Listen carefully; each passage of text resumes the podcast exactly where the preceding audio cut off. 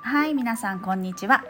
あなたの推しをマンダラ化する偏愛マンダラ絵師のアキエです。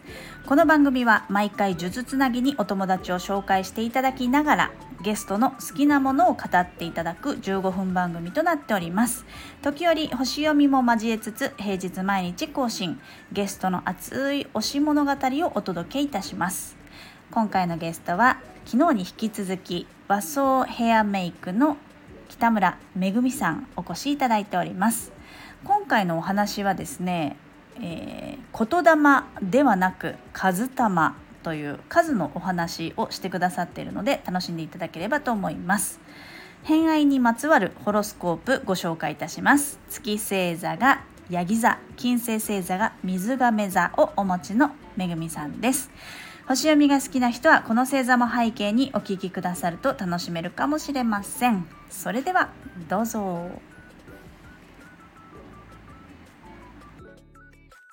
じゃあですね、えっ、ー、と、日本神話のお話から、数玉のお話、はい、聞きたいんですけれども、私、数玉っていう言葉は、えっ、ー、と、めぐみさんのリストをもらってから、これなんだろうって思って、うんうん、あんまりざ先に調べることはしないんですよ。その方から聞きたいなって思って。はい、でも、今回はちょっとなんだろうと思って検索したら、最初、数例、数の例って書くので、そうです、そうです。数例って読んでて、はい、そしたら数玉って書いてあったから、それが数玉と、こう、まあ、言霊と、みたいな形の、まあ、いろいろ、まあ、動画とか見てたんですけど、でも、まあ私はもう全然本当に、もうそれこそ昨日、一昨日とかにこう動画見てみたいな感じの人なので、はい、まあどんなものなのかとか、ご説明できる範囲で全然構わないんですけど、カズタマって一体何っていうところからちょっと聞いてみてもいいですか？あそうですね。私はカズタマを語れるほどまだ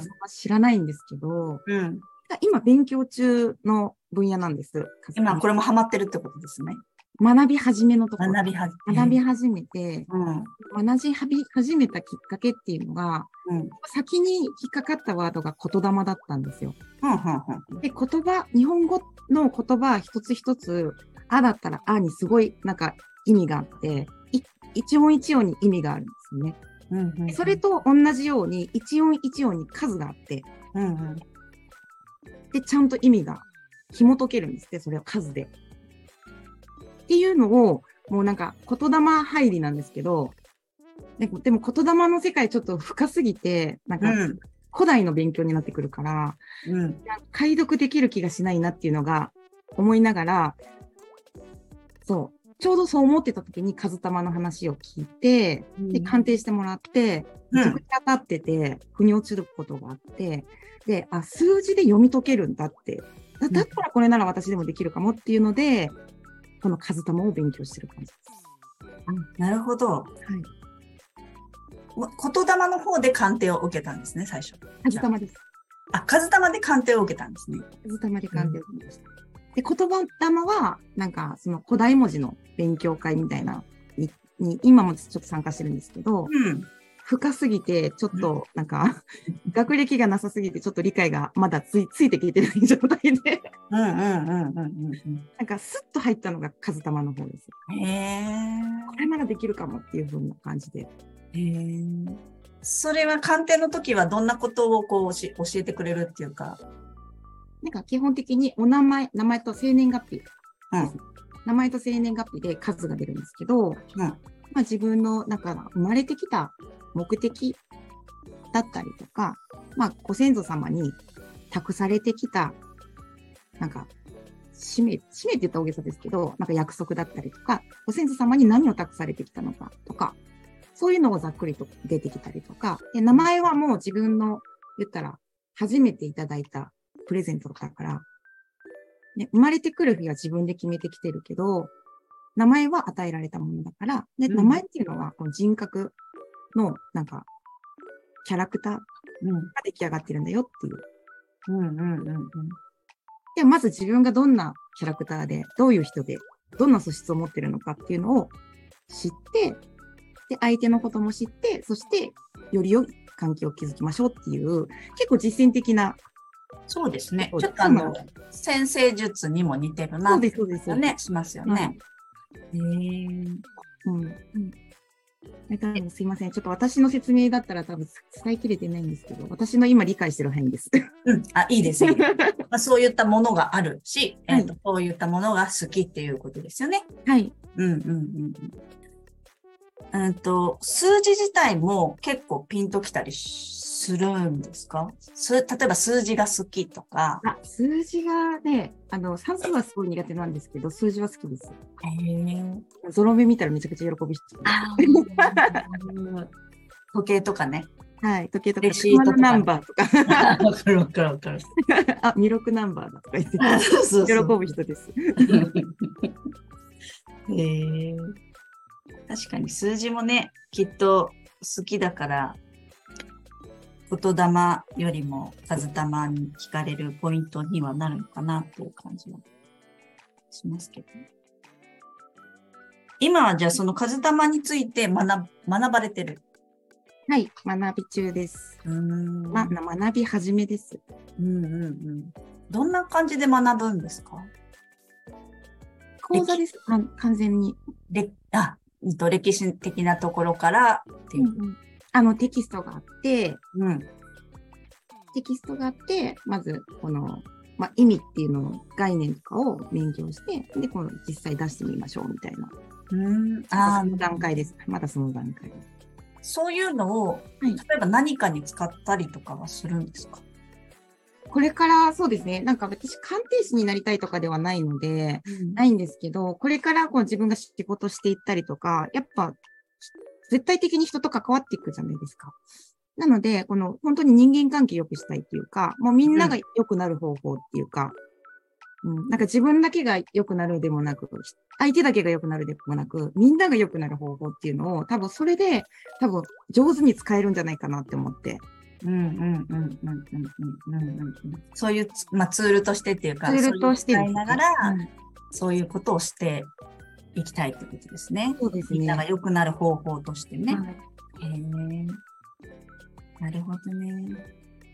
結構、あの、金星星座の話をすると、はい、金星星座っていうのがワクワクしたりとか、はい、えー、これめっちゃいいみたいな、うん、あのー、ちょっとキャピキャピしちゃうような、ところ、まあ恋愛もそうだし、お金もそうなんですけど、うんうん、ここが、えっと、めぐみさんは水亀座で11ハウスにあるんですけど、はい、水亀座ってやっぱりこう、うんと、みんな、みんなが良くなればいいみたいな、平等とか、まあ、世界平和じゃないですけれども、まあ、そういうみんながそういうものを使って良くなったらいいなっていうところに、えーと、興味がいくっていうのはその水亀座が効いてるのかななんていうのも話を聞きながら、うん、うん、思ってましたね。あとは人間関係もそうですもんね。11ハウスって人間関係の場所なので、どっちかっていうとこう横のつながりみたいな感じ、みんなっていう感じなので、うんまあ、その辺に使うのかな、金星を使っていくのかなっていう感じはちょっとしたりしましたね。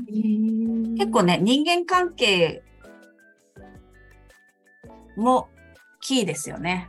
まあ今、あの、話を聞いてる中でも結構な数出てきたし、えっ、と、ホロスコープ上で言うとディセンダントっていうところに結構大きい天体が乗っかってたりするので、うんなんかその人との関わりだったりとか、うん、うん、人との、うん、人付き合いみたいなところは、結構ずっとあるんじゃないかなっていう感じはありますね。うん。テーマだと思います。ああ。なんかうまくやっていきたいみたいなね。そういうところに使っていくツールが多分、数玉でなんかできるんじゃないかみたいな感じで、ちょっとピンときた感じです。そんな感じです、ね。あでもそれでもね、やっぱり選ぶのがそういう古来のものっていうか、日本の文化につながっているものだったりっていうのも、またね、面白い。な、なんでその言霊に引っかかって最初、言霊に引っかかってたんですか？なんでしょうね。だからやっぱ日本のことを、うん、なんか調べていくとやっぱ言霊って出てくるじゃないですか。確かにね、神話の話とかも読んでるうちにそういうことには引っかかってきたりしますよね。まあなんかいろんな YouTube とかいろんな人の YouTube 見てても、これ言霊的にはこうだから、数玉的にはこうだから、ああいうのとか、なんか言葉だけを知ってたって感じだったんですよ。うんうんうん。玉、風玉っていうのがあるんだなっていう認識だったんですけど、うん、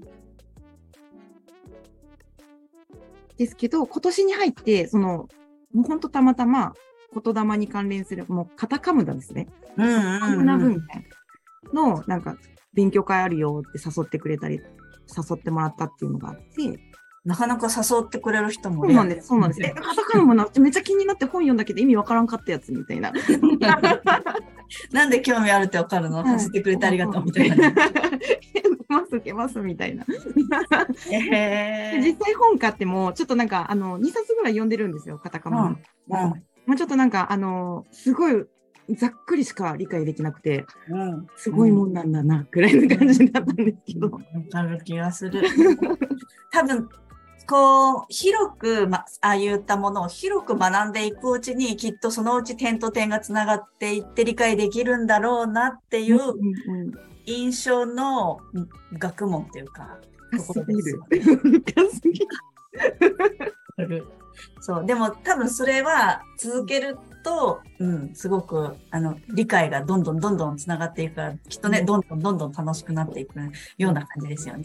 教えてくださってる先生もまだ、まだまだ勉強中って言ってるから、これ一生かけて、あの、読み解きますって言ってるから、これないんだ、みたいな。それはちょっと沼、沼の気配がいたします、なので。そうなんだ。そっか。また、その時なんか日本のなんか歴史ってすごいんだなっていうふうに、なんか、うん、そこで腑に落としちゃいました。日本意外とね、生活に関わってたりしますよね。なんか意外にやっぱ日本人、日本の、えーと、文化の中に暮らしてるから、はい、ふとした時にそういうなんか学んだことがつながったりとか、意外とするから理解も早そうな気がしますけどね。まあ、そういったものを、まあ、今はいろいろハマって学んでるってことですね。はい。はい、わかりました。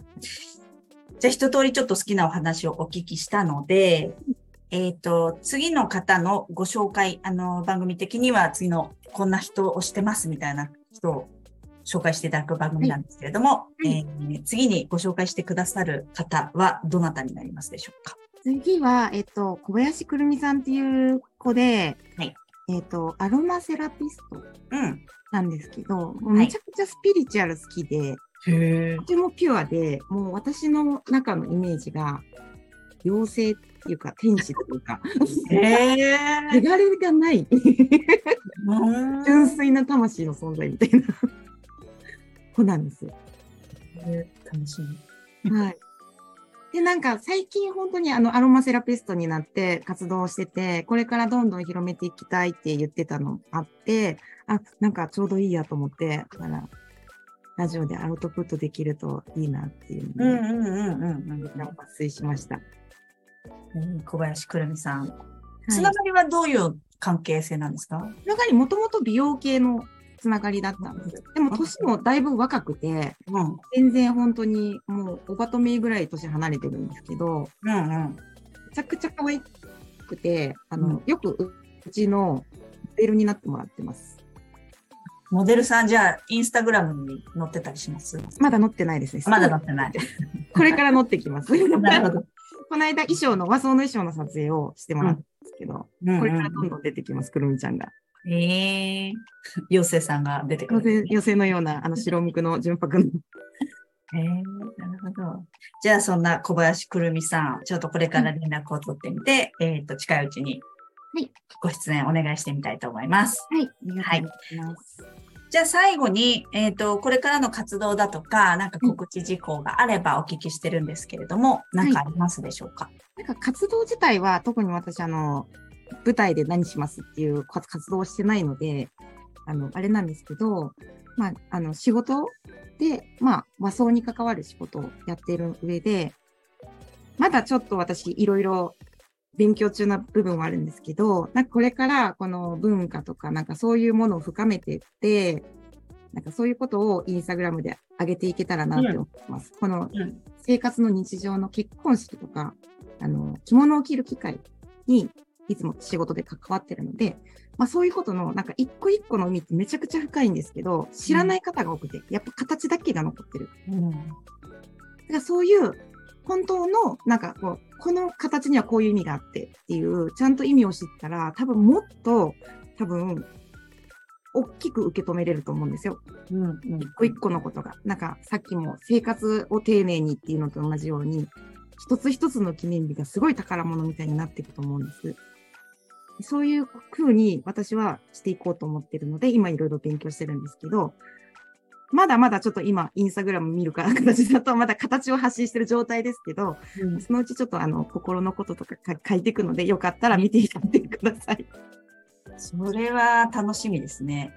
あの、今見ていると、インスタグラムの方は和装のそのね、はい、あの、多分ご自身で撮影されたやつですかね、これね。これはカメラマンさんが撮ったやつですね。カメラマンさんがあの、リオで作って衣装を出してっていうのと、うん、まあ、髪型の部分は自分が作ったやつですけど。なるほど、なるほど。なので、このビジュアル的なものを出してますけど、うん。はい。ちょっとこれから、あの、こう深めていきたいなっていうのが思って、うん、うん、そのために今、ちょっと間違ったことを発信できないから、そう、意外と真面目で。いや、そうだと。ヤギ座さんはもうね、そんな感じですよ。あの、真面目羊座でね、イケイケな星座持ってるんですけど、意外と真面目で、あ、これちょっと間違ったこと言っちゃいかないよねってなる。ね、躊躇するんです。確かに。はい。まあ、でもね、あの、正しいもの出したくなりますよね。はい。うん。いいと思います。こういうことやっていくので、よかったらインスタグラム見といてください。わかりました。えー、一応概要欄の方には、めぐみさんのインスタグラム、えー、リンク貼っておりますので、今はね、そういったスタイルのこと書いて、まあ、それだけでもすごく見てて楽しいですけれども、まあ、そこからいろんなことを、えー、心のこととかを発信されていくってことですね。はい。はい、楽しみにしております。ありがとうございます。はい。はいということで今回の「偏愛マンダラジオ」いかがだったでしょうか、えー、数のお話してくださってましたけれどもなかなか面白いですよね。あのー、まあ、何でもそうですけどね数字って意外といろんなところに関わってきて、えー、いろんな意味があってうーん、まあ、星読みのお話でもそうですしあとタロットとかもね、えー、数字が出てきますしそういう言葉の方でも数字が出てきたり、まあ、マンダラでもね数字いろいろ出てくるのでいろいろとリンクしてるのがまた面白いなってよく思う分野なので、えー、ちょっとね数玉私も気になり始めました。ね、うん、皆さんどうでしょうか？ということで今回は、えー、めぐみさん3回目となるので最終回となりました。えーお越しくださいましてありがとうございました。また次回ね、えー、違う方あとくるみさんもご紹介いただいたので、えー、ピュアで妖精なくるみさん、えー、楽しみにしていただければと思います。本日もお聴きくださりありがとうございました。今日も良い一日をお過ごしください。偏愛マンダラ絵師の秋江でした。ではまた。